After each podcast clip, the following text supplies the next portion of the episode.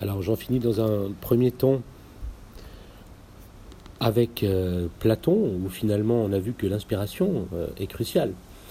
Euh, il y a même une valorisation d'un type de délire en fait très particulier, ou de désir si l'on veut, que les Grecs appellent mania, qu'on trouve notamment dans un petit texte qui s'appelle Ion, où finalement, en effet, Platon oppose le délire poétique qui vient des muses à la raison, euh, qui est la véritable inspiration, qui est la véritable force, euh, celle qui permet de, communiquer réellement avec les idées. Euh, mais il arrive que Platon dise que finalement le, désir philosophique, l'amour de l'idée, l'obéissance à l'idée, représente finalement le seul et grand et véritable art, avec cette phrase très curieuse de, de que je vous cite, Ces choses légères que le poète, ailé, sacré, il n'est pas en état de créer avant d'être inspiré par un Dieu, avant d'être hors de lui et de n'avoir plus sa raison.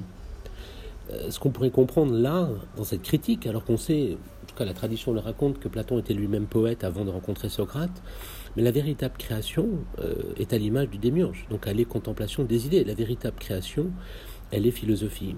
C'est la plus grande des musiques, un très beau passage du début d'un texte de Genèse de Platon qui s'appelle le Phédon.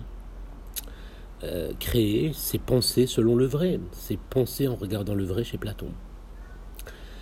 Alors transition justement vers euh, maintenant l'autre source fondamentale de notre culture qui est le, dieu du monothéisme, euh, c'est-à-dire la source juive. Dieu crée le monde à partir de rien, ex nihilo. C'est vrai que d'une certaine façon, la Bible reste tout à fait silencieuse sur les raisons qui ont pu pousser Dieu à créer à part peut-être la bonté, parce que c'est quand même le grand leitmotiv du texte. Hein.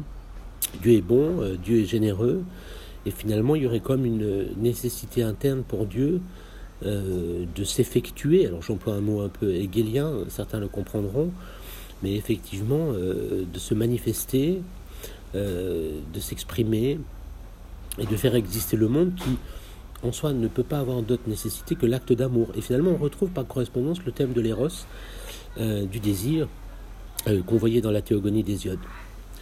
Donc, euh, ben, relisez, lisez si vous ne connaissez pas le récit de la Genèse dans son deuxième chapitre. au commencement, Dieu crée le ciel et la terre. la terre est déserte et vide. les ténèbres s'étendent sur l'abîme et le souffle de Dieu, de Yahvé, plane sur les eaux. Et en effet, Dieu dit qu'il y ait la lumière et la lumière apparaît. Dieu constate que la lumière est une bonne chose, puis il sépare la lumière des ténèbres, il invente le jour et la nuit.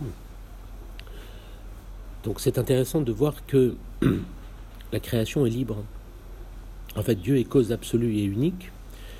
Il y a une continuité en fait entre l'activité de Dieu, l'acte de création et la, et la marche du monde. Dieu chaque matin fait se lever le jour, se lever le monde. La création de Dieu fixe chaque prototype végétal et animal. Relisez la Genèse, bien que l'homme ait la charge, lui, de nommer les choses. Mais effectivement, il y a euh, l'idée que Dieu fait absolument, euh, ou sait absolument ce qu'il fait. Il y a une intentionnalité, une intention de Dieu, il a une finalité, et effectivement, sa création, il la recommence éventuellement, comme après le déluge. Euh, la création est un commencement, mais ce monde peut être refait. Donc la grande nouveauté, si vous voulez, la grande différence entre ce monde-là et le monde euh, strictement grec, c'est la transcendance euh, du Créateur sur son œuvre. C'est-à-dire que la cause, Dieu, est d'une autre nature que son effet, la création. Et l'homme comme créature, peut-être ne comprend pas forcément toute la sublimité, le sublime, pardon, incompréhensible de Dieu, Dieu est une volonté impénétrable, hein. les voies du Seigneur sont impénétrables, comme euh, le dit la Bible. Mais euh, ce qu'il produit est nécessairement bon, ce qui rejoint, pour ceux qui ont suivi le cours sur le mal, euh, les idées de Théodicée que nous avons vues notamment chez Leibniz, comment faire coexister la bonté et la puissance absolue de Dieu et l'existence de mal. Leibniz de rappeler que l'équilibre est donné par un maximum d'ordre et un maximum de liberté. Donc effectivement, on est loin du Dieu technicien. C'est un Dieu qui euh, parle dans une parole euh, efficiente, performative, absolue. Dire, c'est faire. Et euh, cette idée est absolument fondamentale. L'idée de création renvoie à une causalité absolue, aussi secrète, généreuse indiscutablement et libre est finalement tout à fait incompréhensible. Finalement, c'est l'objet de la métaphysique, hein, comme Kant le rappellera. On peut penser cette idée de Dieu, réfléchir à sa création, au monde, à l'âme, mais certainement pas la comprendre. Et ça nous dit quelque chose de très intéressant pour le processus de création comme désir pur, euh, mais incompréhensible. Alors, ce qu'on va tirer justement euh, de ce fond mythologique, entre guillemets, grec et juif, euh, c'est en nous demandant ce qu'on peut rationaliser de ces mythes, ce qu'on peut tirer en quelque sorte de ces mythes.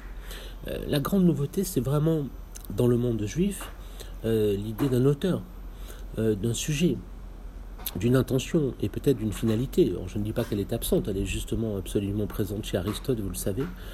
Aristote est le penseur de la nature qui ne fait rien en vain, mais effectivement est affirmé dans la, pensée judéo-chrétienne l'idée d'une cause première, absolue, je le répète, transcendante, euh, qui nous précède, comme chez Descartes avec les idées innées, hein, comme l'idée de Dieu. Dieu créateur du monde produit des vérités éternelles qui sont en nous, ou alors je le disais dans la théodicée de Leibniz, où Dieu a en effet calculé un monde réel parmi une infinité de mondes possibles. Et il a calculé selon le principe du meilleur. Maximum d'ordre, maximum de liberté. Donc effectivement, tout a une raison. Hein, le, latin dit nihil est sine ratione. Et Leibniz reprend cette formule. Tout dans le monde est régi par un principe de, causalité, de continuité entre la cause et l'effet. Dieu a ses raisons et ce sont les meilleures possibles. C'est une harmonie générale, c'est exactement le thème central de la pensée de Leibniz. Euh, très précisément calculé, même si nous, comme créatures, euh, n'ayant que un aperçu très relatif euh, des choses, nous n'en percevons qu'un point de vue.